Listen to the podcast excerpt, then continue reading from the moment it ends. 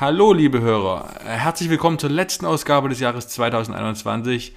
Unser kleiner Podcast, der jetzt im Frühling gestartet ist, geht jetzt tatsächlich in die 20. Runde. Und so kurz vor Weihnachten haben Martin und ich uns gedacht, schenken wir euch nochmal richtig. Und zwar mit einem Interview, das dritte unserer Serie bereits. Ähm, wir hatten zu Beginn Alexander Wolf, dann konnten wir im August CM Punk präsentieren und jetzt schließen wir das Jahr mit einem waschechten Champion in WWE für euch. Ähm, wir hoffen einfach, ihr habt beim Hören genauso viel Spaß wie wir bei der Aufnahme. Der Gast, der überaus sympathische und aktuelle WWE NXT Tag Team Champion ist nämlich Marcel Bartel. Ähm, was der deutsche Hoffnungsträger zu sagen hat, könnt ihr euch jetzt anhören. Viel Spaß dabei!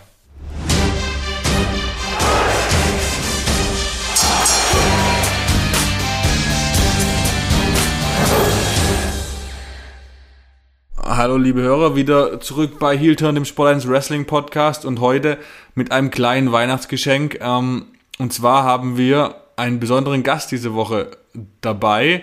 Niemand geringeres als den zweimaligen und amtierenden WWE NXT Tag Team Champion und Mitglied der Gruppierung Imperium. Hallo Marcel Bartel. Ja, moin. Herzlich willkommen beim Heel Turn, unserem Podcast. Grüß dich Markus, grüß dich Martin. Freut mich auf jeden Fall, dass es geklappt hat äh, und dass ich hier sein kann. Vielen Dank, dass du die Zeit genommen hast, nach der Arbeit noch ähm, uns mit, oder dich mit uns zu unterhalten. Ist wirklich, freut uns sehr. Ja, freut mich auch auf jeden Fall. Also zur Info, wir haben hier jetzt ungefähr 23.25 Uhr deutscher Zeit. Äh, wir haben einen langen Tag hinter uns. Marcel, du hast aber deinen Tag äh, in Florida im Performance Center auch schon hinter dir gebracht, ne? ja, wir hatten Tryout heute. Äh, da haben wir ein bisschen, bisschen mitgeholfen, ein bisschen unterstützt.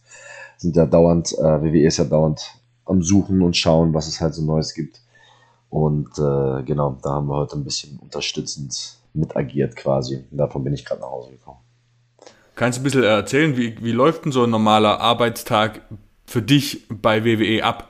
Kann man sich so schlecht vorstellen von unserer Distanz her? Ja, also es kommt sehr darauf an. Am, am, am Anfang war das ja wirklich ganz, ganz anders als jetzt. Ähm, jetzt ist es eigentlich mehr oder weniger so, dass wir uns äh, auf einen Stand gearbeitet haben, wo wir mehr oder weniger reinkommen können, wie wir möchten, äh, wenn es um Training geht. Ähm, der Fabian und ich sind aber auch äh, innerhalb des PCs, was ja nochmal eine ganz eigene Struktur hat, als jetzt äh, der, der Main Roster Locker Room oder so, ähm, uns da einfach einen Stand erarbeitet haben, wo wir auch echt tatsächlich so, äh, ja, so, so, so Role Models ein bisschen sind und dementsprechend auch von den Coaches dann eingesetzt oder gebeten werden, hier mal dabei zu sein, da mal dabei zu sein. Und tatsächlich auch für mich und Fabian immer cool ist. Wir sind gerne da, wir sind auch gerne Teil davon, weil, wie gesagt, ne, es ist, unser Tagesablauf ist jetzt sehr, sehr anders, als es am ersten Jahr noch war oder am Anfang noch war. Und ähm, äh, am Anfang war es halt wirklich, wir waren ja, wenn es gut lief, sechs Tage am Arbeiten und äh, Sonntag frei, aber wenn irgendeine Tour anstand, waren wir halt äh, Sonntag auch nicht da und dann am nächsten Tag, Montag, ging es direkt zum Teil irgendwie um äh, 8 Uhr morgens ins Gym für äh, anderthalb Stunden, halbe Stunde Pause und dann drei Stunden Ringtraining. Also das war tägliches Programm. Meistens hat man dann noch irgendwie ein, zweimal die Woche Promoklasse dazu gehabt. Manchmal hat man noch irgendwelche anderweitigen Seminare gehabt und da war man auf jeden Fall vollgepackt. Ne? Das hat sich jetzt alles ein bisschen entspannt innerhalb der letzten Jahre. Noch viel, viel, viel Arbeit, die wir da reingesteckt haben. Ähm, haben wir da jetzt ein bisschen auch die, die Lorbeeren quasi äh, einheimsen können. Ja, also unter dem Training äh, kann sich, glaube ich, jeder was vorstellen. Ähm, unter Promoklasse kann ich mir was vorstellen, aber ich glaube nicht jeder Hörer. Äh, wie ist denn da so der normale Ablauf? Das war äh, am Anfang tatsächlich auch immer sehr stressvoll, obwohl Promos eigentlich schon was sind, äh, womit ich jetzt keine großen Probleme habe. Ähm, weil man kommt halt in diese, in diese riesige Halle rein, alles ist abgedunkelt, man hat ein richtiges TV-Set da stehen. Ne? Das sind natürlich die Sachen und die Unterschiede, die einfach bei WWE äh, dann einfach, äh, ja, vorhanden sind, wenn man das mit äh, anderen, anderen Promotions oder halt früheren Stationen seiner Karriere vergleicht. Ähm, das ist ein volles TV-Set, da steht die Interviewerin, die auch im TV normalerweise steht, und dann hast du zwei Kameras da, dann hast du deine drei, vier Writer da, irgendwie ein, zwei Leute, die die Klasse führen, und dann hast du, keine Ahnung, damals so, ja, lass mich lügen, ich würde so 20 bis 30 Leute stehen, Talent, und dann kommt jeder halt mal ran. Und man macht auch manchmal einer zwei oder dreimal. So, und das heißt natürlich auch, dass du die ganze Zeit da bleibst. Also so zwei, drei Stunden hat das schon gedauert. Ähm, was im Endeffekt nicht so tragisch war, war, weil man selber einfach so oft seinen Text durchgeht und seine Promo durchgeht und irgendwie ja einfach daran arbeitet. Jeder, jeder hat sich immer hier und da in der Ecke verkrümelt und man hat ihn immer nur so leise so vor sich hin äh, äh, murmeln hören, weil man halt alles so durchgeht und das ist echt perfekt, weil das, das, also das Setup einfach so professionell ist, die Leute, die da sitzen, einfach Namen sind, die man kennt und so viel Wissen haben, dass man da immer 100% abliefern will. Also die erste Zeit in der, im PC war auch eine ganz krasse, so ein ganz krasser Konkurrenzkampf sogar zwischen mir und Fabi, sogar am Anfang ein großer Konkurrenzkampf, obwohl wir direkt sehr tight waren miteinander, sehr gut befreundet waren miteinander, ähm, war das auch immer so, ein, so eine faire Competition zwischen uns am Anfang, weil alles neu war und die kannten einen noch nicht. Man musste sich jeden Tag aufs Neue beweisen das war eine anstrengende Zeit, aber es war auch eine Zeit, die einen sehr viel besser gemacht hat. Deswegen möchte ich das nicht missen. Aber um mal auf die äh, Frage zurückzukommen, es ist ganz anders halt. Das war damals dieses ständige Beweisen, dieses immer on point sein, immer angeschaltet sein, immer versuchen, das Beste irgendwie äh, von sich zu zeigen. Und heute hat man sich einfach äh, einen gewissen Stand auch Gott sei Dank erarbeiten können. Und ist dann nicht mehr jeden Tag so unter der, unter der Lupe. Ne? Hm. Hat denn, ähm, du hast vorhin erzählt, dass du sechs bis sieben Tage die Woche unterwegs warst, beziehungsweise auf Tour oder halt trainiert hast. Jetzt erstens wegen deinem neuen Standing, aber zweitens hat doch bestimmt auch die äh, Pandemie dafür gesorgt, dass du, ähm, dass es große Veränderungen gab bezüglich des Workloads auch. Hast du, war das für, für dich schwer, der Umschwung so jetzt seit eineinhalb Jahren, die auf der beruflichen Ebene, aber auch auf privater Ebene mit, du als Deutscher quasi fernab von der Heimat, ähm, wie, war denn, wie ist denn die Erfahrung von bei dir da so über die letzten eineinhalb Jahre gewesen? Ja, die Corona-Zeit an sich war natürlich äh, schon sehr anders und sehr schwierig, auch gerade so was Training angeht, einfach sehr schwer. Ist auch einfach eine, ein anderes Gefühl, wenn du kurz vor, ähm, kurz bevor du quasi äh, rausgehst äh, in den Ring, dann, ähm, weiß ich nicht, drei Monate nicht im Ring warst oder so. Das ist halt einfach auch ein anderes, anderes Selbstbewusstsein, mit dem du rausgehst oder ein anderes Gefühl einfach. Und ähm, ja, das war eine schwierige, das war eine schwierige Zeit auf jeden Fall. Aber ähm, davor würde ich sagen, kurz bevor das alles angefangen hat, war es eh schon okay. Da waren wir schon relativ in Ordnung, hatten wir auch schon unser Ding am Start und so weiter. Ähm, aber, aber ja, Corona hat uns natürlich insofern was Gutes gebracht, als dass viele Leute nicht da waren und wir Chancen bekommen haben, die wir eventuell zu diesem Zeitpunkt nicht bekommen haben. Haben ja auch äh, die Titel gewonnen das erste Mal zu dieser Zeit.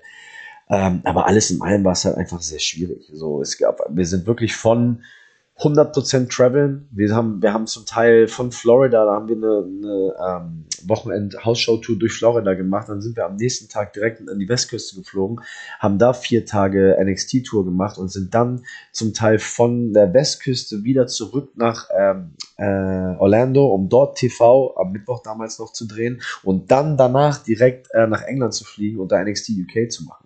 So, das war, das war crazy. Wir haben auch, also wirklich innerhalb dieses Jahres so, so viele Meilen gesammelt und hier alles, das war krass. Das war richtig crazy innerhalb von einem Jahr. Und ja, äh, dann auf einmal auf Null runtergefahren, ne? So, ich muss ganz ehrlich alles im Allen aber sagen, es hat einem auch gezeigt, ähm, wie fragil das alles ist. Nicht nur, nicht nur unsere äh, Gesellschaft äh, im Ganzen und unsere ganze Welt, aber eben auch äh, dieser Traum, den man lebt. Und äh, das weiß man natürlich dementsprechend auch nochmal anders zu schätzen. Und ähm, seitdem hat sich auch bei uns einiges getan. So. Also auch, auch gerade körperlich haben Fabi und ich nochmal einen ganz anderen Gang eingeschaltet und sind jetzt voll in diesem Ding drin. Und ich glaube, Corona hatte tatsächlich insofern da auch ein bisschen was Positives. So, ich muss dazu aber auch sagen, bei uns hier drüben ähm, ist das alles äh, sehr viel lockerer. Ne? Also hier tragen die Menschen schon lange keine Maske mehr. Also ich würde mal, seit Monaten trägt hier niemand eine Maske, ganz vereinzelt.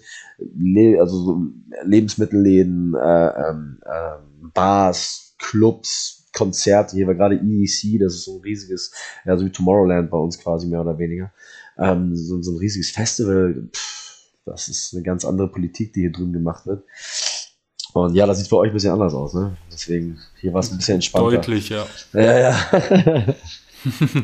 Seid ihr jetzt noch, habt ihr, müsst ihr alle noch, ist noch voll drin, ne? Ja, wir haben äh, alles Maskenpflicht, FFP2 Maskenpflicht und Kontaktbeschränkung für Ungeimpfte und 2G-Regel, um in Geschäfte reinzukommen. Also. Das ist so krass. Ich versuche von dir drüben immer so ein bisschen mit ja, das mitzubekommen. Ähm, es gibt 2G und 2G Plus und 2G schieß mich tot und so weiter. Das, ich muss mich immer erst reinlesen. Ich weiß gar nicht, ich weiß gar nicht, was was ist. So, ähm, ja, aber ich muss auch dazu sagen, so wie das hier gehandhabt wird, das lasse ich mal so dahingestellt, ob das so der richtige Weg ist. Das muss ich dazu auch mal sagen. Also ich würde das jetzt auch nicht verherrlichen, was, das ist schon sehr extrem, ne? Das ist schon sehr extrem. Also ja, hier existiert. Die Totenzahlen sind schon sehr äh, ausufernd in den USA, muss man so sagen, ja, was man ja. liest. Ja, ja, ist ganz extrem. Ich habe die, letzten, ich hab die letzten Jahre gemerkt, muss man echt sagen, Deutschland und Amerika ganz oft in ganz vielen Gebieten ist ein gesundes Mittelmaß, äh, weil Deutschland so das eine Extrem darstellt und Amerika so das andere Extrem darstellt. Ein gesundes Mittelmaß zwischen diesen beiden Ländern wäre in ganz, ganz vielen Sachen super gut. Wäre total ausgewogen. Du warst wahrscheinlich auch eine, eine, ganze Weile nicht mehr in Deutschland, oder? Bist du, hast du die Chance? Na, fast zwei Jahre jetzt nicht. Also tatsächlich ähm, tatsächlich wegen Corona äh, konnte ich letztes Jahr nicht. Das ist eigentlich ganz lustig. Ich war äh, in Deutschland zu dem Zeitpunkt, als gerade in Amerika es ganz kurz davor war, die ähm, Grenzen zuzumachen. Und äh, da habe ich gerade mit meinem, meinem, meinem, besten Freund in Hamburg gesessen und äh, wir hatten uns auch ein nettes Wochenende geplant in Hamburg, endlich wieder bei mir zu Hause und so. Ich habe vorher ein bisschen mit Familie gesessen und beziehungsweise wollte ich sogar noch, habe ich auch gar nicht geschafft. Ähm, bin nach Berlin gefahren, habe mein, meine Visa-Geschichte geklärt. Und normalerweise dauert das mindestens zwei Tage. Äh, hat aber tatsächlich dann, so wie es der liebe Gott wollte, anscheinend innerhalb von einem Tag, das heißt, ich war Mittwoch da und Donnerstag hatte ich den Abend schon im Briefkasten bei meinem Kollegen und genau irgendwie zwei Stunden später wurde ich angerufen aus Amerika und die haben gesagt, pass auf, Marcel, du musst sofort, jetzt sofort äh, zum Airport. Wir haben dir in den nächsten, weiß ich nicht, zwei Stunden Flieger gebucht. Du musst jetzt sofort kommen, die machen die Grenzen zu. Oh, das war natürlich bitter für mich, ne? aber ich war auch lange nicht in Deutschland. Ich wollte alle meine Freunde von mir sehen. Ich sage, okay, ich muss gehen. Dann bin ich hingefahren. Tatsächlich war ich in der letzten Maschine, die hier äh, runtergekommen ist, in Orlando. Ich bin noch nie so schnell durch die Passkontrollen gekommen. Da war niemand. So, ich war der aller, allerletzte. Hätte ich das nicht gemacht, das ist auch so lustig, so wie das Leben so spielt, Butterfly-Effekt und so weiter. Ähm, hätte ich das nicht gemacht, hätte ich diesen Flug verpasst, dann wäre ich mindestens sechs bis acht Monate stuck gewesen in Germany. In good old Germany. Ähm, und das hätte meine Karriere auf jeden Fall äh, in eine ganz andere Richtung gelenkt. Und deswegen äh, bin ich ganz happy, wie das gekommen ist, muss ich ganz ehrlich sagen. das ist doch gut. Also krasse Geschichte. Aber ähm, lass uns doch mal ein bisschen zurückdrehen, das Rad. Ich würde, gerne mal ähm, Fragen stellen. Und zwar, ähm, du bist ja auch ein Wrestler zweiter Generation. Äh, kannst du unseren Hörern vielleicht ein kurz erklären, äh, ein bisschen über deinen Vater erzählen, welchen über ihn und welchen Einfluss er auf deine Karriere hatte? Ja, äh, mein Vater äh, hieß Axel Dieter, ist 1933 in Berlin geboren, sehr turbulente Zeit, sehr turbulent aufgewachsen, äh, war schon früh weg von seiner Familie, hat fünf Sprachen gesprochen, war fünfmal verheiratet, hat ein ganz, ganz turbulentes Leben geführt, ganz abenteuerlustiges und war eben 33 Jahre äh, ja, Berufsringer. Und das war auch tatsächlich so, dass das, auf was er am aller, allermeisten stolz war auf der Welt. Ich bin einem Vater aufgewachsen, der einfach, ich glaube, ich hätte Bundeskanzler werden können. Das hätte er nicht so gut gefunden wie ein, ein auch nur zweitklassiger Ringer. So, das war einfach sein absolutes, es gab nichts Höheres. Und ähm, ich wollte das schon machen, seitdem ich ein kleiner Junge war. So, wenn damals Leute diese Freundschaftsbücher haben und da irgendwie reingeschrieben haben, die wollten Polizist werden oder Feuerwehrmann, ich habe immer Catcher reingeschrieben. Immer, immer, immer, immer. Das war immer schon mein Ding. Er hat mir habe ich glaube ich noch nie erzählt, er hat mir mal äh, diese Schuhe, in denen ich die ersten zehn Jahre meiner Karriere gecatcht habe, diese rot-schwarzen Stiefel, die hat er mir geschenkt als kleiner Junge. Und er hat gesagt, irgendwann müsst ihr da reinwachsen. Und dann habe ich wirklich tatsächlich so alle ein, zwei Jahre habe ich die Dinger aus dem Schrank geholt und habe geguckt, ob sie schon passen. So, und lustigerweise zu meinem Debüt, zu meinem Debüt ähm, haben sie tatsächlich wie angegossen gepasst. Und dann habe ich die nächsten zehn Jahre darin gecatcht. Also man hört schon daraus, und mein Vater war auf jeden Fall mein absoluter Held für mich, war mein Idol, war alles, was ich werden wollte. Und ähm, deswegen war ich auch so rein von meinem, von meinem Lebensstil und auch meinem privaten Berufsweg immer so, dass ich, dass ich das immer an erste Stelle gemacht, äh, gestellt habe. Ich habe immer, habe meine Ausbildung zum Beispiel gemacht, aber sofort dahin zum Wrestling. Das war genauso wie mein Vater mich erzogen hat. Das war immer, immer, immer mein Mittelpunkt, immer da, wo ich hin wollte. Das war immer mein Ziel. Und ja, mein Vater ist äh, erfolgreichster deutscher äh, Berufsringer nach dem Zweiten Weltkrieg, hat, glaube ich, mit Horst Hoffmann. Ansonsten gibt es da nicht mehr viel, die in dieser Riege gespielt haben. Und ähm, ja, ist der Grund, warum ich heute hier bin, ist der Grund, warum es äh, Imperium heute gibt, äh, ist der Grund für ganz vieles in meiner und auch an, Karriere meiner Freunde und äh, deswegen natürlich auch ein ganz essentieller Bestandteil von mir dieser familiäre Hintergrund ist ja wirklich super spannend. Du bist ja äh, 1990er Jahrgang, 31 Jahre alt und dein Vater, der kam noch aus der Generation von Bruno Sammartino. Also äh, richtig ganz alte Zeiten, wenn man mal so ein bisschen scrollt durch die Matches, die er bestritten hat. Der stand noch im Ring mit, äh, äh mit Bob Windham, äh, äh, Blackjack Mulligan, dem Fa Großvater von Bray Wyatt, The Fiend, oder ge gegen Ende stand er noch im Ring mit Bull Power, dem späteren, dem späteren Vader. eine eine drei Jahrzehnte lange um, äh, umspannende Karriere äh, von den 50ern bis in die 80er. Äh, da kommt ja dann, also und wenn, wenn das dann Einfluss auf die neue Generation hat, auf einen, auf einen jungen Wrestler der heutigen Generation, da kommt ja eine ganz spezielle Mischung raus, oder? Auf jeden Fall, 100 Prozent. Also ist bei allem, ne? So natürlich ich als Aktiver, aber auch so meine Meinungs, meine ganze Meinungsbildung so ein bisschen, so wenn ich andere über andere, über, über Ringkampf an sich rede, dann äh, komme ich immer ein bisschen aus einer anderen Ecke. Ja, ich war auch ein Hulk Hogan-Kind, ich war auch ein The Rock-Kind, ich war auch ein Kurt Angle und Shawn Michaels-Kind, aber ich hatte halt auch Mide Zirno und äh, Axel Dieter und Steve Wright und alle diese Leute. Das waren halt auch meine Favorites und kannte halt niemand, aber das war halt auch mein Ding. Diese verkrisselten alten Videos aus, weiß nicht, meisten von denen so Anfang 80er aus Hannover. So, damit bin ich aufgewachsen. Das war mein Ding. Ne? Und wie du eben schon gesagt hast, mein Vater hat ja auch wirklich, zum Beispiel die ganze Hart-Familie, hat gegen jeden immer gesagt, ich habe jeden von den Haars gecatcht. Außer den Vater, weil der war zu alt und Owen, weil der war zu jung. Das hat er immer gesagt. so, weiß nicht, Jim, Jim Neidhart und Kamala und weiß nicht, Adrian Street, Jim, ach, Viele, viele, viele Leute. Ist schon dem einer. Larry the X Henning sagt, da hat er auch mal gesagt, genau. Auf dem einen Foto, das ist ein cooles Foto, weil gerade Blackjack Mulligan gesagt hat, da ist Ox Baker, Les Thornton, er und Larry the X Henning drauf. Das ist ein cooles Foto.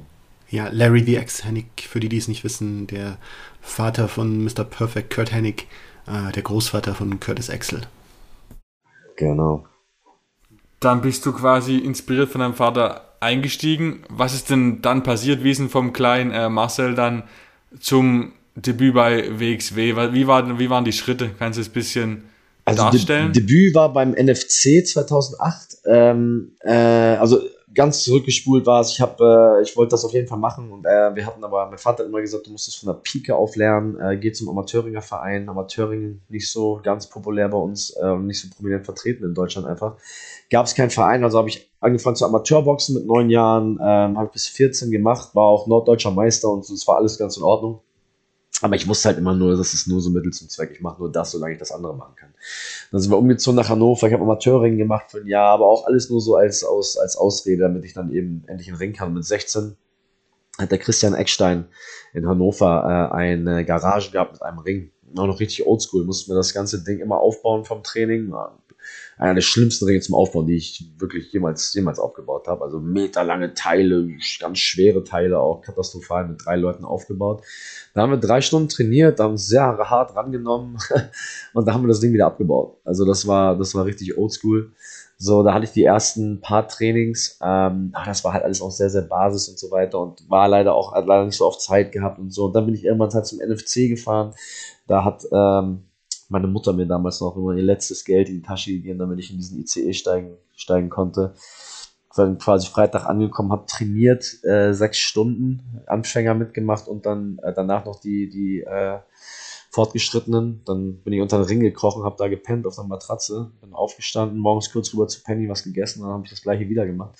Und das gleiche eben am Sonntag auch nochmal und dann wieder zurück. Das war so meine, meine Schule ähm, wie ich, wie ich quasi in die ganze Welt reingekommen bin. Und ähm, ja, dann ein paar Kämpfe bei Carsten gemacht äh, im NFC, ein bisschen was in Dänemark gemacht, ein bisschen was in Norddeutschland gemacht. Norddeutschland ging ja tatsächlich damals richtig was. CWN von Markus Sellhorn und so weiter und PWF und so. Ähm, aber schlussendlich habe ich dann meinen ersten Kampf irgendwann äh, bei WXW gemacht. Der erste war noch gar nicht so geil. Da war es von beiden Seiten noch nicht so, dass man wirklich irgendwie Lust aufeinander hatte und so das Gefühl hatte, dass man was miteinander machen kann. Aber dann war irgendwann mal der Punkt angekommen. Ich möchte sagen 2013 vielleicht oder so, 2012, 2013, sowas.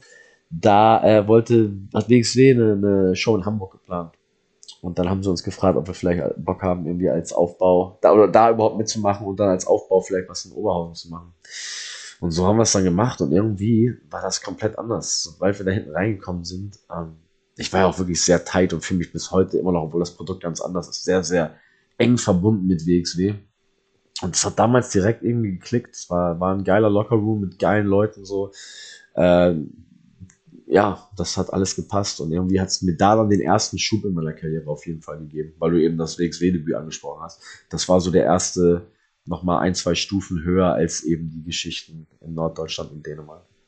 Gibt es denn von der Zeit bei WXW irgendwelche, irgendeine Erinnerung, irgendeinen Moment, einen Titelgewinn oder was auch immer, was besonders hervorsticht, an was du dich gern zurückerinnerst? Oh, so viel, ne? Guck mal, also ich muss wirklich sagen, WXW war für mich, war wirklich viel, ich weiß nicht, wie ich das sagen soll. Ich bin sehr, ich bin ein sehr loyaler Typ. Ich bin ein Typ, der zum Beispiel nie viele Freunde hatte, aber die Freunde, die ich hatte, die waren immer so für 100 Prozent. Und WXW war sowas, so mit dem Team damals, ich weiß nicht, Walter damals, Walter, Mac und ich, so, wir waren so die Jungs. Wir sind überall zusammen hingefahren. Wir haben echt, wir haben von Hamburg bis Oberhausen, aber wir haben auch Hof, Halle und keine Ahnung, so die letzten, die letzten Dörfer irgendwo gemacht, weil wir einfach voll Bock drauf hatten. Und wir haben immer gesagt, ähm, wenn, das war auch mal mein Standpunkt, wenn ich irgendwas dazu beitragen kann, dass Leute später mal, wenn die anfangen, wenn ich schon fertig bin, mit Wrestling anfangen wollen, echt wirklich davon leben können. Wenn die echt so eine, wenn die da, damals, weiß ich, 3, 4, 500 äh, Euro pro Kampf machen können. Einfach wirklich davon leben. Das wäre das ultimative Ziel.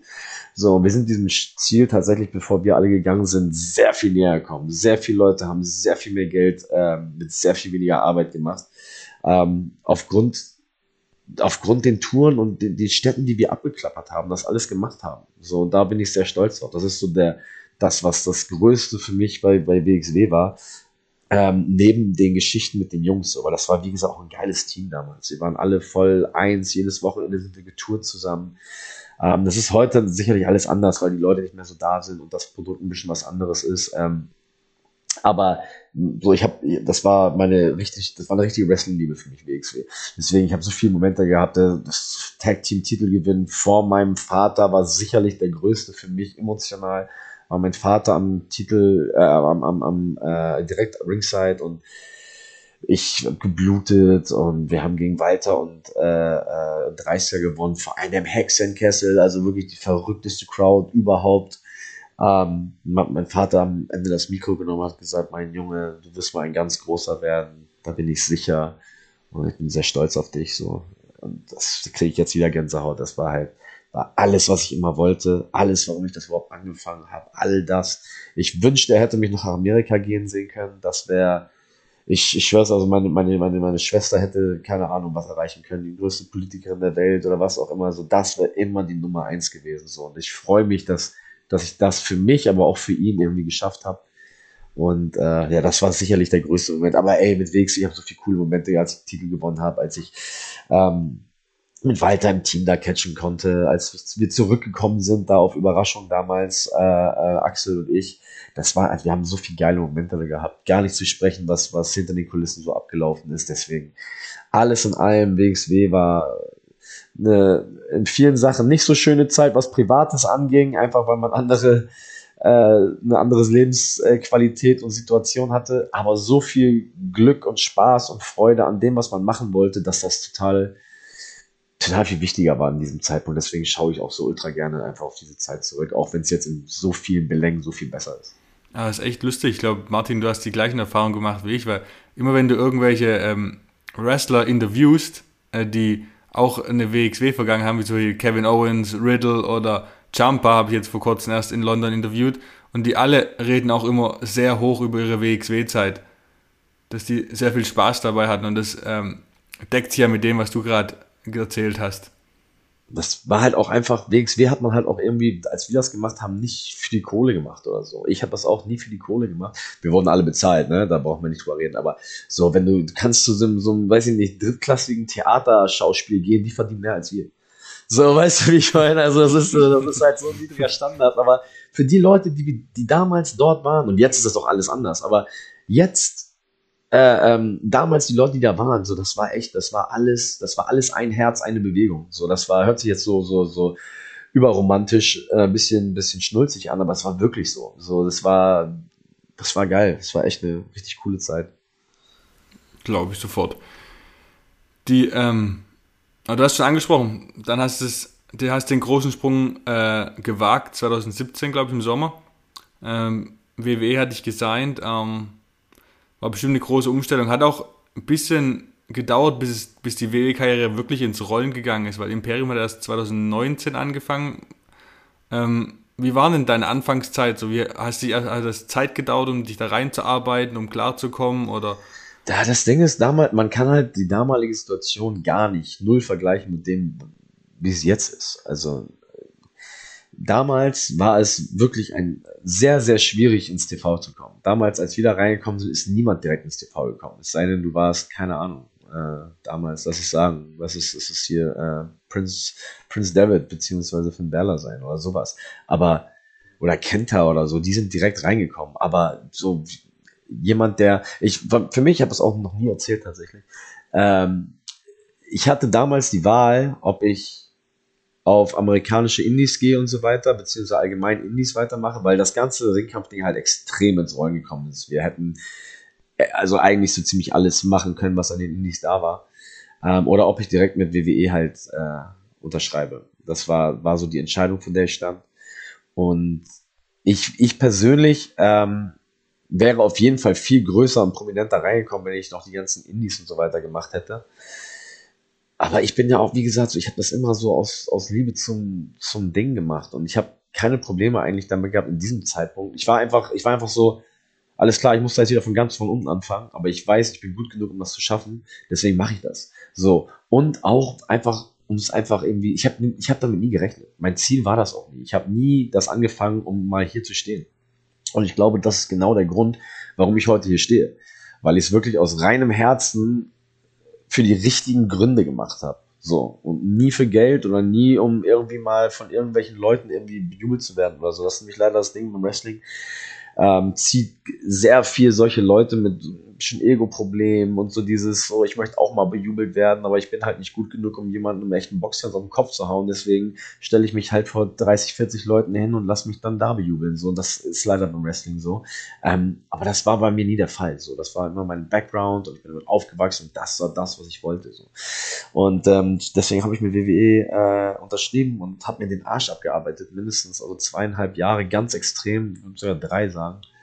Ähm, anders als jetzt, wir arbeiten uns immer noch den Arsch ab, aber anders als jetzt. So, jetzt, jetzt ist es ein ganz anderer, es ist eher so auf privater Basis. Aber damals bist du da reingekommen, wie gesagt, hast dieses Schedule gehabt, den ich dir vorhin erzählt habe. Und dann sind wir jeden, jeden Mittwoch, war es ja damals, ähm, zu TV gekommen und das war ein krasses Set für uns. So heute, heute, heute ist das kein krasses Set, aber für uns war das damals ein krasses Set. Und ich habe damals auch zu Fabian gesagt, guck mal, ey, wenn ich einmal mein Entrance hier machen kann, ne, wenn ich einmal mit der Theme rauskommen kann und hier runterlaufen kann, dann bin ich schon voll happy. Das ist schon voll geil. Das wäre richtig, richtig, richtig cool. So, so war das damals. Es war richtig krass überhaupt das Highlight des Tages war, du hast am, am Ding gestanden, irgendwie hast äh, Triple H Hallo gesagt, hast Shawn Michaels Hallo gesagt, hast dann dir alles angeschaut, wie das alles gefilmt wird und so weiter, hast schon mal versucht, ah, guck mal, wenn ich das mal mache, dann mache ich so und so und so. So, aber das war's. Und dann gab es keine Chance mehr eben schnell irgendwie, ja, du bist nächste Woche im, äh, im TV, so wie das heute zum Teil ist. Das war einfach nicht so. Deswegen, es war ganz normal, dass jeder so, keine Ahnung, drei bis, sag ich mal, zwölf Monate in so einer Spanne erstmal angeschaut wurde, erstmal ein bisschen was im PC gemacht hat, erstmal ein paar Hausshows gemacht hat und dann, je nachdem, wie es halt war, man ist halt auch leider nicht immer so durchsichtig im, im Wrestling. Das ist halt einfach so. Ähm, dann kam Fabian ins Fernsehen zuerst, hat ein paar coole Matches gemacht, so, und bei mir kam es irgendwie nicht so. Die sind nicht auf mich zugekommen. Die haben mich auf jede Tour mitgenommen. Ich habe, alle haben mich geliebt. Ich habe zum Teil, weiß ich noch, haben mich monatelang haben sie mich overgeputtet, weil ich die haben mich auf eine Tour mitgenommen nach äh, an die Westküste. So, das war irgendwie ähm, Kalifornien und Nevada. Auch richtig geil in Vegas und sowas. Und dann haben die mir von vier Abenden nur einmal ein Match gegeben.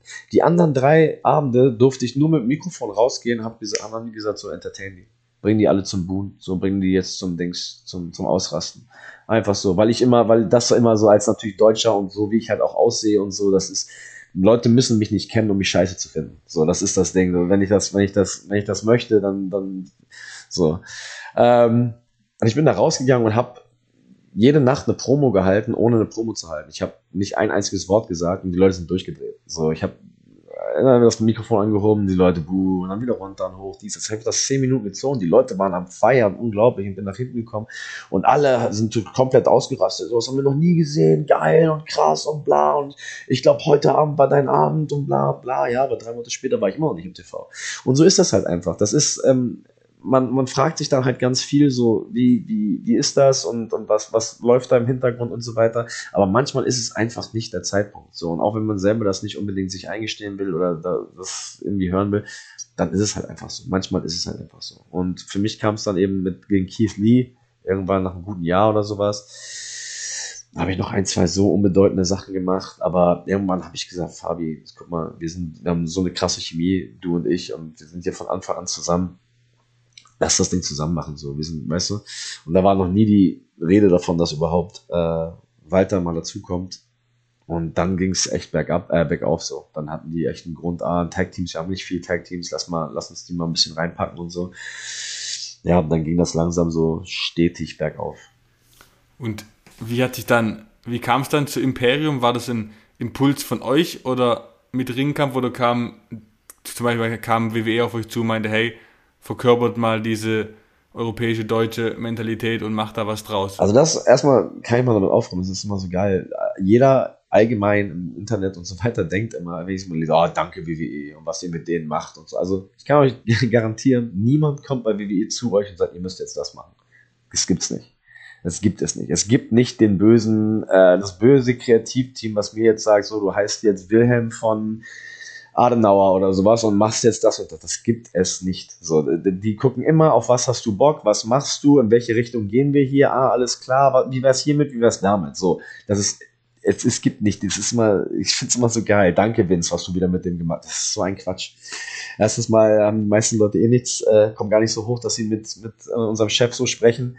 Äh, und zweitens mal, so es ist ein riesiges Team da, was sich Gedanken darüber macht und was Stories schreibt und so weiter. Es ist nicht so, dass da der böse Mensch ist, der denkt, oh, den Deutschen mache ich jetzt aber mal hier zum, ne? So, das ist so ein Quatsch. Ähm, ähm, es war so halt, dass, dass wir uns das ausgedacht haben, wir wollen das zusammen machen und so. Dann waren wir erstmal äh, European Union. Hat auch gut geklappt und so weiter. Ähm, aber dann kam es halt irgendwann zu dem Punkt, wo es eventuell so aussah, als würde sich WWE mit Walter so ein bisschen beschäftigen. Und dementsprechend wurde das dadurch dann halt ins Rollen gebracht, weil wir ja auch mit der gleichen Theme, ich habe da von Anfang an das gleiche Gimmick gemacht, wie ich auch auf den Indies gemacht habe. Ähm, weil Walter und ich haben das ja quasi mehr oder weniger zusammen. Das Gimmick an sich vom Wrestling immer fernab von der Marke, aber äh, das Gimmick an sich haben ja Walter, Tim und ich quasi erfunden. So von mir kam die Essenz, Walter hat es quasi noch größer gemacht und Tim hat auch ganz viel dazu beigetragen, wie die Theme und die Pose und das alles. Das war so ein perfektes Zusammenspiel aus drei Leuten, die alle ihren Teil dazu beigetragen haben. Und dann war es halt aus Gründen quasi nicht mehr so, dass wir das weitermachen konnten. Aber das, das Prinzip an sich, das System an sich, Ringkampf so mit dem Look und so weiter, funktioniert immer noch und ist immer noch komplett einzigartig. Und egal in welche Halle wir reinkommen, wenn Licht ausgeht und die Musik angeht, dann, dann ändert sich die Atmosphäre. So und ähm, deswegen war es klar, dass wir das machen müssen. Und ja, das war, das ging dann quasi mit der Vertragsunterschrift von Walter einher, mehr oder weniger, dass wir das dann eben, war eigentlich so die logische Schlussfolgerung daraus.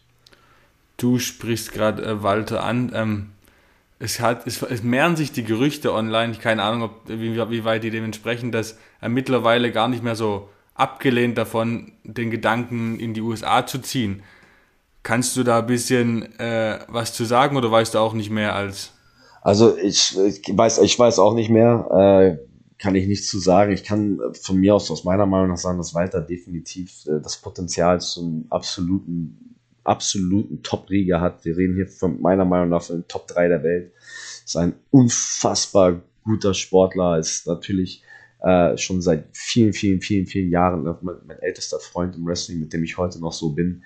Ähm, deswegen natürlich, also wenn ihr mich fragen würdet, wenn er das machen würde, wenn das zur Debatte stände, dann würde für Walter, also sky the limit. Das so kann alles kann sein wenn das der Fall wäre, würde ich den, würde ich nicht ausschließen, dass man den, keine Ahnung, in welcher Top-Promotion der Welt auch immer im allergrößten ähm, Event des Jahres im Main Event sieht. So, das würde ich mal pauschal auf jeden Fall sagen. Aber was diese ganze Situation angeht, kann ich da leider auch äh, nicht mehr zu sagen. Herr Walter ist halt schon faszinierend. Ne? Ich, ich habe ja auch von so, sogar schon mal aus, äh, aus, dem, aus dem Wrestling-Umfeld gehört, äh, so in Richtung, ja, wer weiß, wird, wird Walter vielleicht irgendwie, wenn es richtig durchzieht, so groß wie Hulk Hogan. Im Vergleich fand ich jetzt doch etwas gewagt, sind ja ganz unterschiedliche Typen und äh, man weiß nicht so ganz, ob Walter da genauso, erwünscht, genauso reinpasst in das Bild von WWE, aber andererseits, er ist halt so besonders, dass man sich denkt, fast schon irgendwie überall rein und kann überall groß werden, auch bei WWE im Main Roster, ja.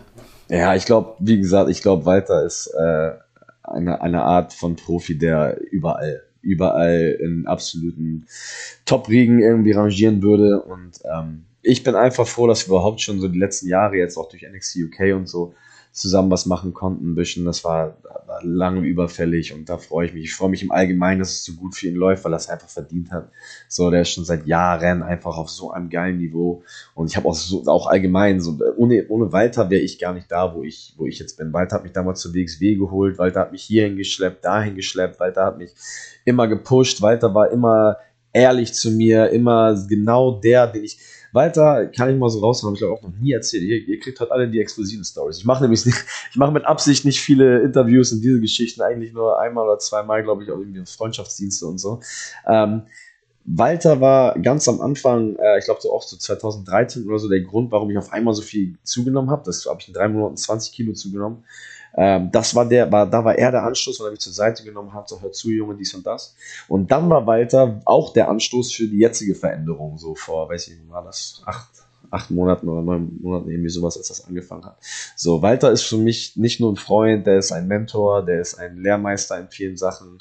Ähm, ein, der, seine Meinung bedeutet mir sehr, sehr viel und er bedeutet mir sehr viel, deswegen so, weil für Walter, über Walter habe ich mein Leben lang nur Gutes zu berichten und ähm, wie gesagt, freue mich einfach, dass er, dass er jetzt da ist, wo er jetzt ist. Äh, noch einen anderen äh, wichtigen Bestandteil der Imperium-Geschichte will ich auch nicht, will ich auch kurz ein bisschen drüber reden und zwar Axel Tischer, den wir dankenswerterweise im Sommer schon mal in unserem Podcast hatten, ähm, aka Alexander Wolf. Wie war denn der Wegfall jetzt im Frühjahr? Wie war das für euch? Dass auf einmal aus eurem Vier-Mann-Gespann ein Trio wurde. Wie seid ihr denn damit umgegangen? Ja, war natürlich auch hart für uns äh, im Sinne von sehr überraschend kam. So, Axel auch so zu meiner und seiner Geschichte, wir kennen uns auch schon wirklich seit meinem ersten Jahr im Wrestling und wir waren immer schon sehr dicke miteinander. Ähm, auch ganz toller Catcher, meiner Meinung nach. Ganz echt wunder. Mein Lieblings-German Suplex von allen Leuten, den ich kenne, macht Axel Tischer. So, weißt du auch genau, dass ich den immer feier ist. Auch coole Sachen schon erlebt. Deswegen natürlich äh, persönlich ist sowas äh, immer schwierig. Geschäftlich war es wahrscheinlich ähm, ganz cool oder hätte es ganz cool werden können, ähm, weil es da auch Pläne gab in verschiedene Richtungen und so. Und das wäre eigentlich, glaube ich, schon ganz geil geworden. Ähm, aber mit der Entlassung an sich, äh, ja, habe ich persönlich nicht in der Art und Weise gerechnet und äh, ich glaube keiner wirklich. Und das ist natürlich dann schon ein Schock. Auf der anderen Seite muss ich aber auch dazu sagen, dass wir alle ein bisschen in dieser Traumwelt leben von, ähm, das ist unser Traum, hier wollten wir immer hin und jetzt darf das nie aufhören. Im Endeffekt ist das alles hier ein Beruf, äh, wie jeder andere Beruf auch. Das heißt, über eine gewisse Zeit werde ich diesen Beruf ausüben. Das ist kein Unterschied, ob ich jetzt irgendwo, keine Ahnung, ähm, bei Sport 1 arbeite, so, oder ob ich eben bei WWE arbeite. Im Endeffekt bin ich in, in, einem, in, einem, Verhältnis mit einer Firma, was halt eben temporär ist. So, und deswegen auch mit Axel zum Beispiel, er hat halt ähm, seinen Vertrag nicht verlängert oder wurde nicht verlängert oder die beiden äh, Parteien haben sich da nicht geeinigt, wie es auch immer war, kann ich nicht sagen. Ähm, dann, dann ist dem so. So, alle tun immer so, der wird gefeuert und oh Mann, und der ist gescheitert mäßig. Nee, ist er nicht. So, da war der erste von mir in dem Fall, der, der überhaupt Titelgold als Deutscher bei der WWE gewonnen hat. So, wenn ich euch das vor zehn Jahren erzählt hätte, hätte das niemand gedacht. Das ist unglaublich. Deswegen, ähm, Axel hat eine richtig geile Karriere hier hingelegt, hat bei NXT ordentlich gerockt, hat ein bisschen Pech gehabt äh, im Main Roster so, aber es lag halt auch nicht in seiner Hand und alles in allem ist Axel auch so ein Stehaufmännchen, den kannst du in egal welche Situation packen, so, der wird immer klarkommen, weil er einfach auch ein guter Catcher ist und ein guter Catcher wird immer jemand, also ein paar andere Leute, die jetzt gerade entlassen wurden, ja, haben es eventuell schwieriger, aber jemand wie Axel kannst du auf jede Karte der Welt packen, so, weil der einfach ein guter Catcher auch ist. Ne? Deswegen äh, habe ich mir da keine Sorgen gemacht. Persönlich natürlich ist das immer schade, wenn ähm, einer der Freunde dann geht, aber wie gesagt, es ist ein Job und auch auch ich werde irgendwann diesen, diesen Anruf erhalten oder der Vertrag wird nicht verlängert oder ich werde nicht, bis ich in, in die Kiste hüpfe, äh, einem Job nachgehen. Das ist ja halt nun mal so. Weißt du, wie ich meine? Das ist ja bei niemandem so. Deswegen, dem muss man sich halt auch immer ein bisschen bewusst sein. Ja. Aber jetzt nochmal auf dich und Fabian. Ihr seid jetzt wieder NXT Champion, äh, Tag Team Champions. Ähm, jetzt gerade in einer auch besonderen Zeit bei NXT. Ihr seid quasi während des Umbruchs zu, als Champions gekrönt worden.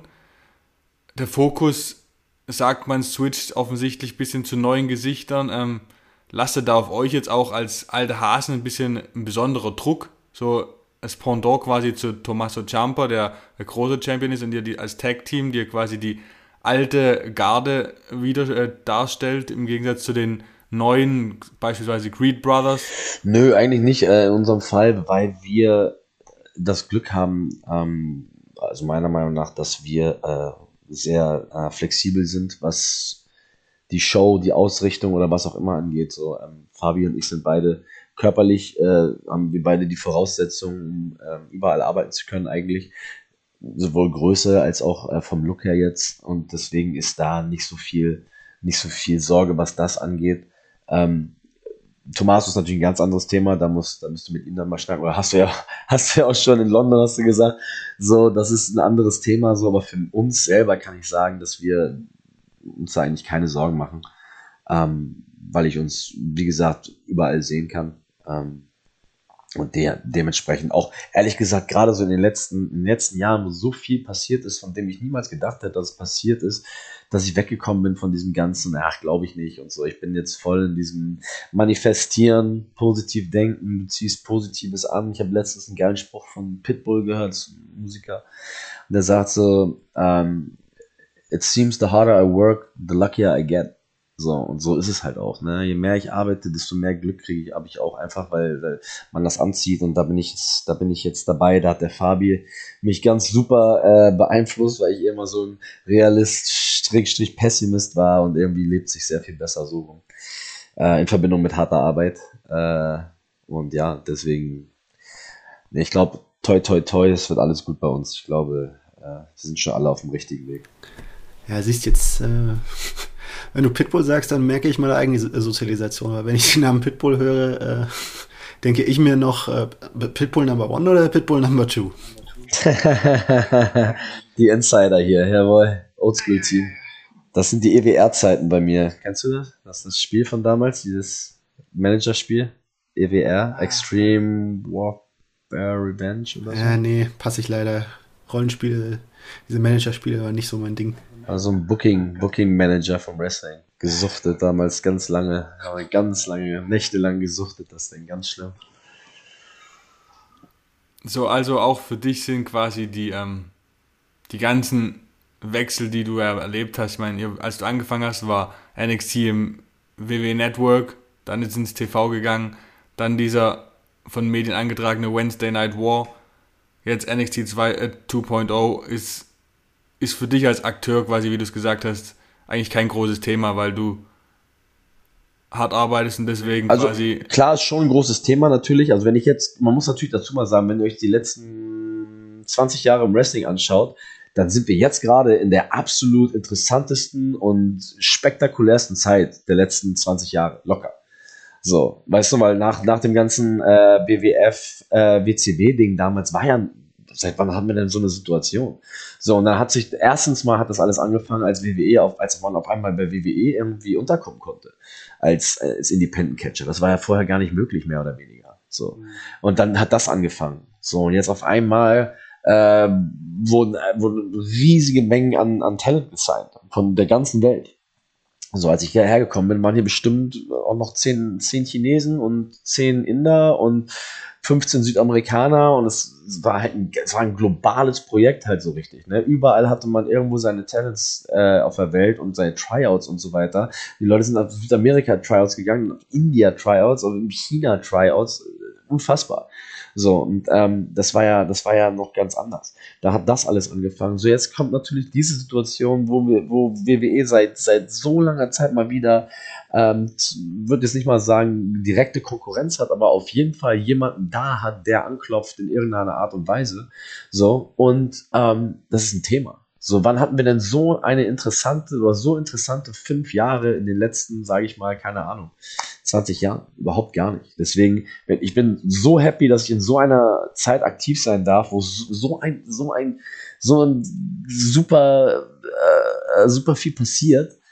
Das ist richtig krass. Und ich glaube, das checkt man überhaupt immer erst irgendwie so in 30, 40 Jahren, wenn man mal genug Abstand davon hat. Aber ich versuche auch ganz aktiv jetzt so immer einen Schritt zurück zu machen und sagen, guck mal, was du für ein Leben lebst. So, ich komme von, ich komme von, ich weiß nicht, wie ich meine Rechnung in Hamburg bezahlen kann, zu, ich wohne in einem Apartment mit eigenem Gym und eigenem dicken Pool und sowas und kann jeden Tag mehr oder weniger machen, was ich will, solange ich meinem Job nachkomme. Das ist crazy. Wer hätte das jemals gedacht? So, und das sind halt so, das ist sowas, das muss man sich irgendwie versuchen, äh, in den Kopf zu packen. So, deswegen versuche ich immer einen Schritt zurück zu machen sagen, guck mal, was für eine Karriere das gerade ist, guck mal, was für ein Zeitpunkt im Wrestling das gerade ist und guck mal, wie glücklich du bist und wie viele Leute sich den Arm abschneiden würden, um in deiner Situation, Situation zu sein. Deswegen immer dankbar sein. Immer, ich klopfe jeden Tag auf Holz. Ich sage jeden Tag Danke und all das. Das ist wirklich schwierig auch, also von außen, wenn man von außen drauf guckt, dann sieht man halt, dass die Fans immer nur das oder dies und probieren zu kritisieren und man halt weg von den Einzelschicksalen und nicht mehr die einzelnen Wrestler so als, als einziges betrachtet und auch die einzelnen Freuden und Schicksale betrachtet, sondern einfach nur halt, wie es in der Gesellschaft gerade ist, wird halt gespalten und in Lager eingeteilt. Hast du voll recht, bin ich voll bei dir. Also, das ist ja auch, aber auch kein Wrestling-Ding, ne? Das ist ja alles. Das ist ja vom Fußball ganz extrem, wo, keine Ahnung, Harry aus Castro Brauxel da in seiner Bar beim sechsten Bier sitzt und sagt, hier, Reus, was ist los mit dir? Steh mal auf und so. So. Du bist seit 15 Jahren nicht einmal gerannt, ein bisschen mit dem Profisportler, so, weißt also da sind wir ja nicht die Einzigen, die dieses Problem haben. So, deswegen, ich glaube, wie du gerade sagst, ist auch eine gesellschaftliche Geschichte. Wir haben ja Experten für alles, überall, in großer Menge. Deswegen, das ist so diese, diese Thematik ein bisschen, glaube ich. Und ja, ist so ein eigenes Thema für sich. Ähm, ich, ich persönlich habe schon voll lange aufgehört, mir so die ganzen Fansachen reinzuziehen. Einfach auch, weil, man, Internet ist so ein, so ein, durch die ganze Anonymität und so, so ein toxisches, ekliges Gebiet geworden, wo man einfach auch gar nicht mehr so viel sich rein, man, man darf da gar nicht mehr so viel rein, reinstecken. Und wenn man das macht und wenn man sich das gibt, dann muss man das, muss man so einen guten Filter haben, dass man sowas nicht an sich ranlässt, weil es, ja, es siehst du ja überall. Von großen Promis bis kleinen Promis ist halt viele eklige Sachen, die da geschrieben, gemacht und irgendwie, weißt du, deswegen muss man da seinen eigenen Abstand ein bisschen wahren, finde ich auch.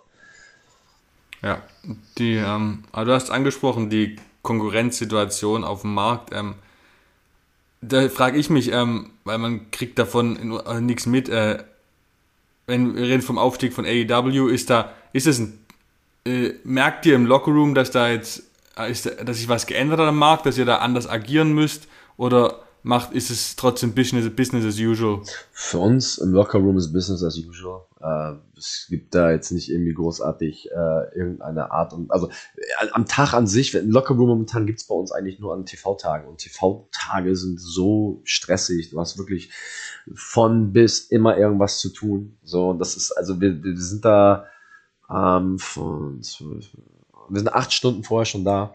Ähm, und ich kann euch sagen, diese acht Stunden fühlen sich an wie drei weil du so viel zu tun hast. Du musst, äh, es ist halt Fernsehen. So, und das ist auch, das, das versuche ich mal meinen Freunden so zu erzählen, weil die haben mich damals ja alle so mehr oder weniger was begleitet, aber viele haben es mitbekommen, wenn ich, wenn alle hier und da auf Konzerte oder Party gegangen sind, ich gesagt habe, nee, ich muss jetzt aber hier nach Buxtehude fahren und vor 50 Leuten irgendwie kämpfen. Die haben auch immer gefragt, machst du das denn? Was sind das für ein Spiel? Was soll denn das und so, ne? So, ähm, und ähm, da, jetzt habe ich gerade meinen Punkt verloren, wie waren wir gerade darauf gekommen? Lockerroom war es es ist kein ähm, Ach so, weil man so viel zu tun hat. Ach ja, weil, man so viel zu tun hat und so weiter.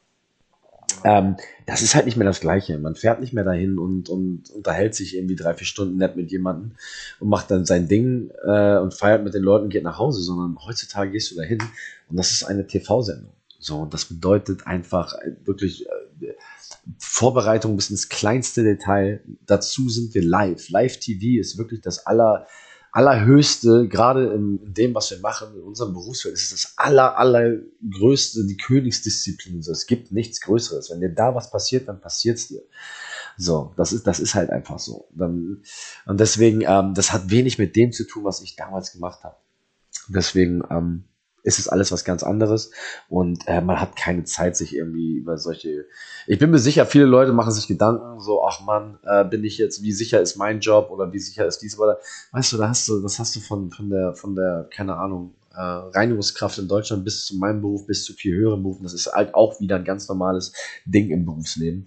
Ähm, ich so in unserem Lockerroom, wir haben eine gute Atmosphäre, äh, viele neue junge Leute dazu bekommen, gute Jungs dazu bekommen. Äh, der Corona-Zeit war das noch ein bisschen anders, weil man sich nicht so oft gesehen hat, aber wir wachsen alle wieder zum richtigen Lockerroom zusammen eine tolle Atmosphäre und kann ich nur Positives von berichten auf jeden Fall. Nein, aber gerade wenn du jetzt sagst, Thema Jobsicherheit, wenn man sich jetzt die Geschichte anschaut, äh, NXT vorher, da war ein völlig anderes Konzept, als es, als es jetzt ist. Und äh, du bist aber trotzdem in beiden äh, Shows, obwohl sie sehr unterschiedlich sind, ist dein Typ weiterhin gefragt. Äh, das gibt einem ja schon auch einen gewissen Schub im Sinne von, äh, ja, äh, ich bin offenbar, habe offenbar so vielfältige Qualitäten, äh, dass sie auf der, von der einen wie von der anderen Richtung aus gefragt sind, oder? Ja, auf jeden Fall. Also das ist ja auch so ein bisschen nicht das. Wir haben, es war, es war jetzt nie die Motivation, damit reinzuhauen, aber unser Tagesablauf ist ja jetzt auch ein ganz anderer. So äh, seitdem wir krass diäten und krass trainieren und wirklich unser ganzer Tagesablauf nur aus Sport besteht quasi. Ähm, man, man, man arbeitet sich da immer weiter in so eine Spirale rein. Und ich, wie gesagt, was ich vorhin gesagt habe, je härter du arbeitest, desto glücklicher, also desto mehr Glück kriegst du irgendwie. Ähm, seitdem ich das gemacht habe oder wir uns da so in den, in den Arsch gebissen haben, fällt irgendwie alles genau richtig. Es ist so, als ob alles genau so in den Platz fällt, wie es sein soll, toi, toi, toi. So, ähm, es, es läuft einfach. So, das, aber Jungs, auch so muss ich dazu sagen, ich mache, also wir, Fabio und ich, wir stehen morgens auf, äh, je nachdem wie unser Schedule ist, machen die ersten ähm, 20, 30 Minuten Cardio, bevor wir was gegessen haben. Damit gegessen, dann gehen wir zwei Stunden, manchmal zweieinhalb ins Studio. Danach gehen wir meistens zwei Stunden in den Ring. Dann essen wir ein bisschen. Nachher gehe ich nochmal 20 Minuten, 30 Minuten Cardio machen. So, das sind halt alles so Sachen, so das ist man lebt auch wirklich nur für diesen Sport und lebt wirklich nur darauf hin, in diesem, immer zum nächsten Ziel. In dem Fall war es jetzt gerade Wargames, top auszusehen. Klasse von oben bis unten, wie aus dem Ei gepellt. Beste Shape, bester Tan, beste Leistung. So, das, das, das ist das, was, wofür Fabio und ich auch stehen, auch intern bei WWE. Das ist das, was wir abliefern. Wenn, solange wir da sind, wir müssen immer abliefern, weil wir halt nicht reingekommen sind als die Superstars. So, wir haben uns den Weg da hochgearbeitet. Das heißt, diesen Standard, den du dir selber erarbeitet hast über die letzten Jahre, wirst du halt auch immer gemessen. So, Gott sei Dank sind wir immer in der Lage, das irgendwie zu erfüllen oder sogar zu überbieten. Äh, aber das geht halt auch einfach nur, wenn du so einen Tagesablauf hast und wenn du dir jeden Tag neu in den Arsch trittst. Das ist halt einfach so. Respekt. Danke dir, danke um, dir. Ähm. Aber ich muss ja auch. ich muss ja auch. ich als Hobbysportler ähm, sehr viel Respekt. Die, die ähm, ganz am Anfang hattest du, als wir über WWE geredet, hast du schon mal Shawn Michaels angesprochen. Wir können natürlich kein Interview führen, nicht, um nicht, und nicht über Shawn Michaels und Triple H reden. Ähm, man hört eigentlich immer nur Gutes von Shawn Michaels und von beiden. Kannst du das auch so sagen, dass sie in dieser Rolle, die sie haben bei NXT, wirklich für alle Talente Gold wert sind? Ja, absolut. Also auch gerade so aus der Riege, die jetzt halt äh, keine Bodybuilder und 2,5 Meter fünf groß sind und dafür halt nichts im Ring können, war, war natürlich äh, unser Chef äh, Triple H da Gold für, für ja, jeglichen, jeglichen Wrestler, der halt nicht in dieses Schema fällt. Ähm, hat auch ganz viel gemacht, finde ich. Auch gerade mit NXT hat diese Vision immer geteilt, die er auch hatte. Und es war auch echt eine geile Zeit. Shawn Michaels ist für mich, das ist halt bis heute surreal. Leute, die nicht im Wrestling oder in, diesem, in dieser Szene sind, verstehen das nicht. Ähm, aber ist halt, wir sind sehr tight mit ihm, wir sind sehr close mit ihm. Er hat uns sehr viel geholfen. Ähm, so, das ist so krass. So, heute texten wir einfach Nachrichten mit Shawn Michaels. So, das ist, das ist so, ich erzähle das so Leuten, das ist so, als ob ich mit im Fußball mit Maradona oder Pelé äh, so close bin. So, dass, dass man, man checkt das gar nicht. Das ist unfassbar. Ich habe auf, auf, weiß nicht, Nintendo 64 hätte ich was gesagt, auf Konsolen mit dem gedaddelt. Ich habe die, ich habe, ich war ein Riesenfan. Ich habe die, die, die Spielzeugfiguren gehabt. Ich habe alles gehabt. Und heute nimmt er uns so, nach, nachdem wir Titel gewonnen haben, in den Arm und sagt uns so, ihr habt das verdient und ich bin stolz auf euch und sowas. Das ist, ich krieg Gänsehaut, wenn ich darüber rede. Das ist unfassbar. Das ist so crazy. Hättest du mir das erzählt vor zehn Jahren, hätte ich gesagt. Niemals. So, ist unfassbar. Un unfassbar ist ein, das, was ich am meisten rausstelle, unabhängig davon, dass er natürlich unfassbar genial einfach ist in allem, was er jemals gemacht hat, was mit, was, was mit äh, unserem Sport zu tun hat, ähm, er ist einer der ganz wenigen Leute, die schon so lange dabei sind und aus so einer Oldschool-Richtung kommt und trotzdem so sehr mit dem heutigen Stil gegangen ist, der nicht alles verteufelt und sagt, ihr macht das anders als wir und das anders als wir und ihr sollt so machen und macht's wie wir, sondern der voll damit gegangen ist. Er sagt, ich bin Fan von dem heutigen Stil, ich finde das geil, ich äh, drehe hier und da an Schrauben bei euch, aber ansonsten ist das einfach geil und ich will das genauso sehen und bla richtig krass. Das ist wirklich somit der einzige, den ich in den letzten 15 Jahren, äh, 14 Jahren so mit oder kennengelernt habe, der so fresh und so auf dem Stand von heute einfach ist. Scheint aber irgendwo auch nur so eine gewisse Berufskrankheit zu sein. Äh, wenn man irgendwo hört, dass auch Ric Flair äh, am Anfang seiner Karriere gehört haben soll von der ihm vorausgehenden Generation, was machst du da im Ring? So gehört sich das nicht, das muss man anders machen. Was machen die jungen Leute hier heute? Also äh, ja, scheint irgendwie so eine Konstante zu sein, die sich äh, immer, immer, wieder fortsetzt und so eine Art Berufskrankheit. Ne? Ist so, ist auf jeden Fall so. Hat man ja auch bei einem. Die alte Generation wird sich nicht so, dass sie sich so auf die neue Generation einfach so schnell einlassen kann und so weiter. Einfach, wenn man es anders kennt. Das ist ja auch irgendwo, kennt ja auch jeder irgendwie. Ne? Ja, ne, wahrscheinlich wie auch so ein Musiker sagen würde, der in den 80ern Musik gemacht hat, äh, sich eine Rap-Platte aus den 90ern anhört und sagt, das ist keine Musik, ne? Gibt es denn äh, noch andere Coaches, die extrem wichtig für euch sind? Mir kommt Matt Bloom sofort in den Sinn oder auf jeden Fall, ja. Also äh, wir haben angefangen bei äh, Robbie Brookside. Eigentlich sind fast alle Coach. Ich habe fast jedem Coach eine Beziehung oder eine, eine, eine Geschichte.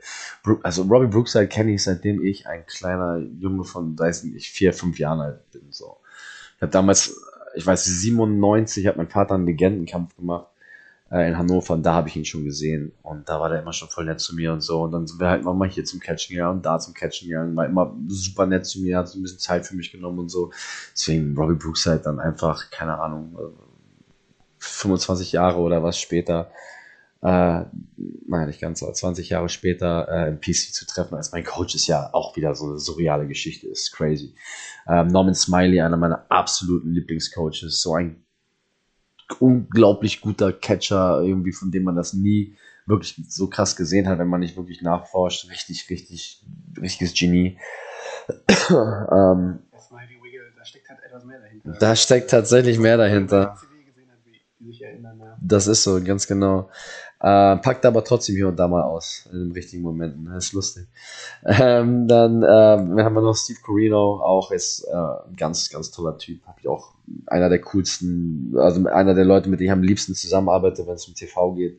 Äh, Terry Taylor, alte Garde, ganz oldschool, habe voll viel Sachen, viel gelacht mit ihm, viel gelernt. Matt Bloom sowieso als unser Head Coach ist. Ich möchte nicht seinen Job haben, ich weiß nicht, wie oft sein Handy klingelt am Tag. So, der muss alles regeln, alles machen, dies und das. Er ist auch so richtig perfekt dafür. Er ist der perfekte.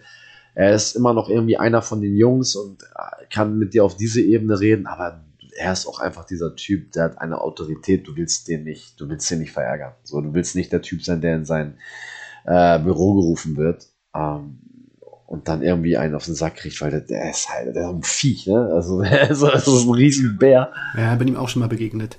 Äh, bei einem Reporter-Einsatz, äh, Matt Bloom, ehemals A-Train. Das ist schon eine das ist ein Präsenz äh, körperlich, ja. Ja, ist ein absolutes Viech, 100%. Ich weiß, das erste Mal, nach, weiß ich nicht, drei Monaten oder so, gar nicht ganz, zwei Monate oder so, haben nämlich, äh, haben wir gerade äh, eine, eine, Session, wo wir unsere Kämpfe angucken und so ein bisschen Feedback kriegen, bla bla. Äh, und dann ist der Coach reingekommen und sagt, hier, äh, Coach Blum will ich sehen im Büro. Und ich denke, oh Mann, was habe ich jetzt gemacht? Oh, jetzt gibt's auf den Sack für irgendwas. Und äh, ich klopfe an, ich gehe rein, er sagt, hier, setz dich hin und so. Und hat mir so einen Umschlag gegeben. Ich sage, oh Mann, ich bin zwei Monate hier, jetzt, jetzt, jetzt schon vorbei, was ist los? Und dann sagt er, hier, hast du dich gut gemacht die letzten Monate, kriegst du eine Gehaltserhöhung. Ah, oh, habe ich gedacht, krass, krass, habe ich mich voll gefreut, war geil. Das war cool. Habe ich schon ganz andere Gedanken gehabt, aber ja, äh, Matt Bloom ist auch richtig beste Mann, beste Mann für diesen Beruf. Und dann noch ähm, eine Abwesenheit von Triple H, würde ich gerade ansprechen, kurz, der jetzt seit mehreren Monaten schon äh, ausfällt. Hat sich da hinter den Kulissen was geändert oder läuft der Apparat äh, so auch ohne ihn? WWE ist, weiter? Ja, WWE ist ja super flexibel. Man hat das auch zwischen Corona, in der Corona-Phase gesehen wie schnell die dieses Konstrukt von A nach B äh, bewegt haben, wie die auf einmal das PC haben aussehen lassen, unfassbar. Also WWE ist als, als Firma an sich äh, so flexibel und so gut getaktet, dass sie eigentlich mit so gut wie jeder Situation sehr schnell umgehen können. Schlimmer als Corona zum Beispiel kann es ja nicht kommen. So, wer hätte das gedacht? Äh, und die waren auch sofort, zack, zack, zack, zack, zack, haben ihre ganzen Dinger gemacht. Klar kann man sich jetzt drüber unterhalten, ob man WrestleMania im, PC so geil fand, wie das jetzt im äh, großen Stadion ist. Aber den Umständen entsprechend ist da eigentlich auch keine andere, egal ob das jetzt äh, Baseball, NBA, äh, NHL, wer auch immer, äh, NFL hier drüben äh, angeht, hat das keiner besser gemacht. So hat das keiner schneller gemacht, besser gemacht, die sind super flexibel und dementsprechend sind die auch in der jetzigen Situation super dabei und alles läuft seinen gewohnten Gang. Dann ähm, gucken wir doch mal ein bisschen in die Zukunft zum Abschluss. Rechnet man und man wünscht sich ja als Fan doch mal ähm, irgendwann ein Imperium Call-Up in the Main Roster. Ist das was, was du dir gut vorstellen kannst, was du machen willst, oder ist es gar dein Ziel sogar, was du noch erreichen möchtest in deiner Zeit in USA, oder? Ja, primär vorstellen kann ich mir natürlich äh, vieles. Gerade innerhalb dieser Firma kann ich mir vieles vorstellen. Ähm, ich persönlich, ich bin, ich jetzt 31, ich bin noch lange nicht fertig mit dem, was ich machen möchte. Ähm, ich glaube, jetzt habe ich auch schon immer gesagt, für mich, Fabian und Walter ist Sky the Limit. Ich glaube, wir können von wo wir jetzt stehen bis nach ganz, ganz oben. Also ich glaube, dass das Potenzial da ist, äh, im höchsten, im größten Event, im größten oder mit allerletzten Kampf zu stehen. Ähm, das ist gegeben. Wenn nicht jetzt, wann dann? Wenn nicht äh, wir, wer dann? Weil ich sehe keinen anderen, der es äh, in, unserer Rolle das verkörpern kann, was wir verkörpern in unserem Dreierpack. Arbeiten hart. Ich weiß nicht, ob ihr Fotos von Walter gesehen habt, aber Walter ist in krasser Shape. Walter ist sehr hart am Arbeiten. Ähm, wir drei zusammen gibt es so nirgendwo anders mit dem Ding, was schon seit Jahren überall auf der Welt funktioniert. Äh, damals äh, Ringkampf, heute Imperium. Für uns ist Sky the Limit. So, und egal was uns vorgeworfen wird, ich bin mir sicher, dass wir das alle drei äh, so gut nutzen werden, wie es uns eben möglich ist. Wie gesagt, äh, vieles von diesen Sachen im Leben, auch in meinem Beruf, liegt nicht immer alles in der eigenen Hand. Aber ich kann guten Gewissens sagen, dass alles, was in unserer Hand liegt, zu 101% ausgeschöpft wird, Gas gegeben wird. Ähm, und dann müssen wir im Endeffekt einfach schauen, wie, wie die Dinge, die wir uns, die, die wir nicht äh, beeinflussen können, sich ergeben. Aber nochmal zum dritten Mal zurückzukommen, seitdem ich äh, noch härter arbeite, habe ich auch mehr Glück und wir arbeiten sehr hart. Deswegen glaube ich, dass das Glück auch kommt und ich bin echt sehr zuversichtlich äh, für die nächsten Jahre. Wodurch wir dann gleich mal zum Endgegner kommen können. Ähm, durch harte Arbeit und kommt dann der Erfolg und weiß nicht, als Tag-Team oder als Einzelwrestler, wer wäre denn so, wenn du jetzt denkst, auf der größten Bühne, die es gibt, wer wäre dein Gegner? Als sei es als Tag-Team oder halt als Singles-Match?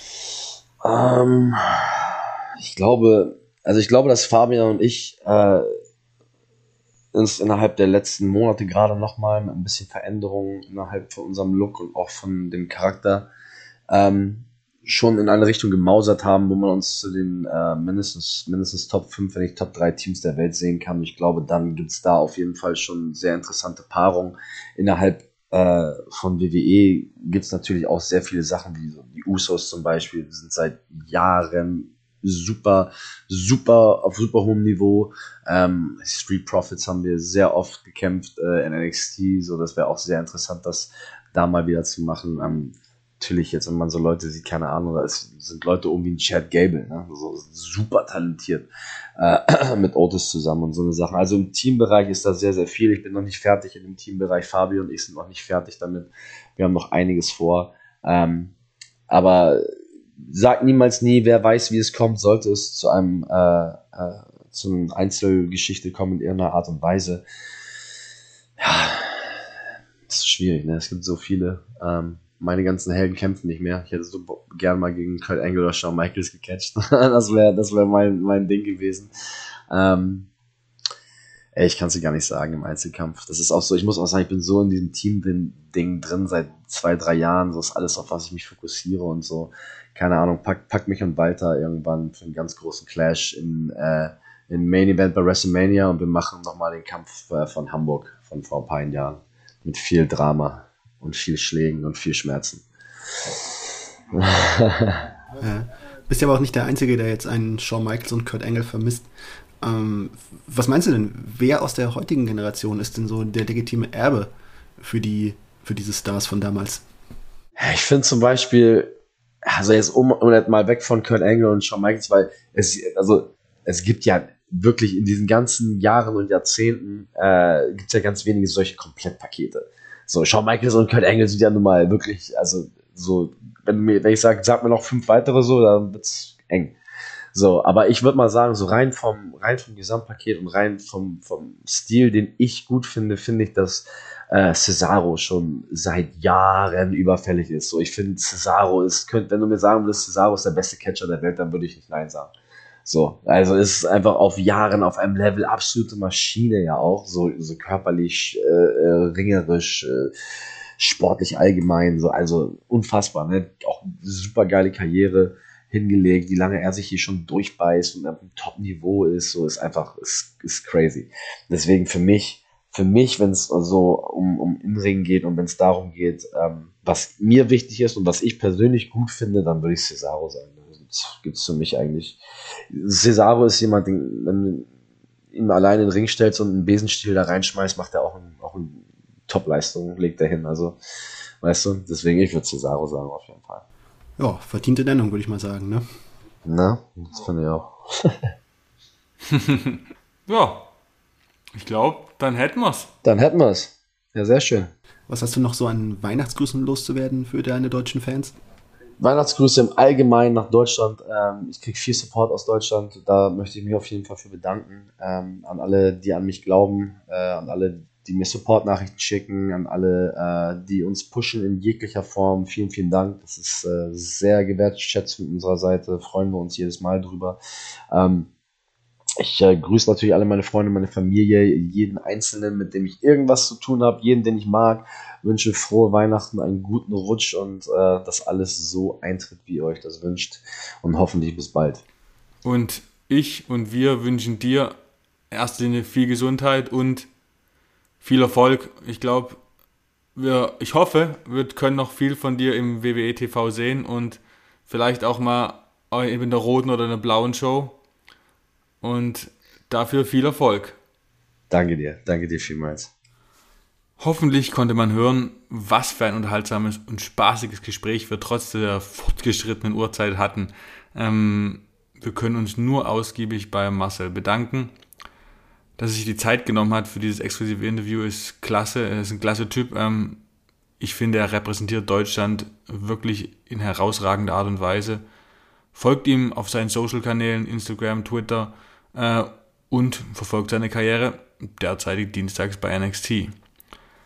Falls ihr auch die beiden Fragensteller ganz amüsant und nett fandet, ähm, dann könnt ihr auch uns gerne folgen äh, in den sozialen Medien. Martin findet ihr bei Twitter unter WrestleErzähler und mich bei Twitter und Instagram unter @heturnmarkus alles zusammengeschrieben. Außerdem folgt bitte unserer Facebook-Gruppe Sport 1 Wrestling. Ähm, folgt unserem Podcast, wo immer man dies tun kann und wo auch immer ihr es hört. Lasst eine Bewertung da bei Apple Podcast, wenn ihr könnt. Das würde uns sehr helfen. Ähm, zum Schluss können wir uns nur noch bei euch hören bedanken. Danke, dass ihr uns immer so zahlreich zuhört und diskutiert. Wir freuen uns natürlich, dass das passiert ist und freuen uns hoffen auch auf ein schönes Jahr 2022 mit viel ereignisreichen Wrestling, Geschichten und Events ähm, und hoffentlich vielen weiteren Hilton-Ausgaben. Bis dahin, bleibt gesund, frohe Weihnachten und einen guten Rutsch. Good fight, good night.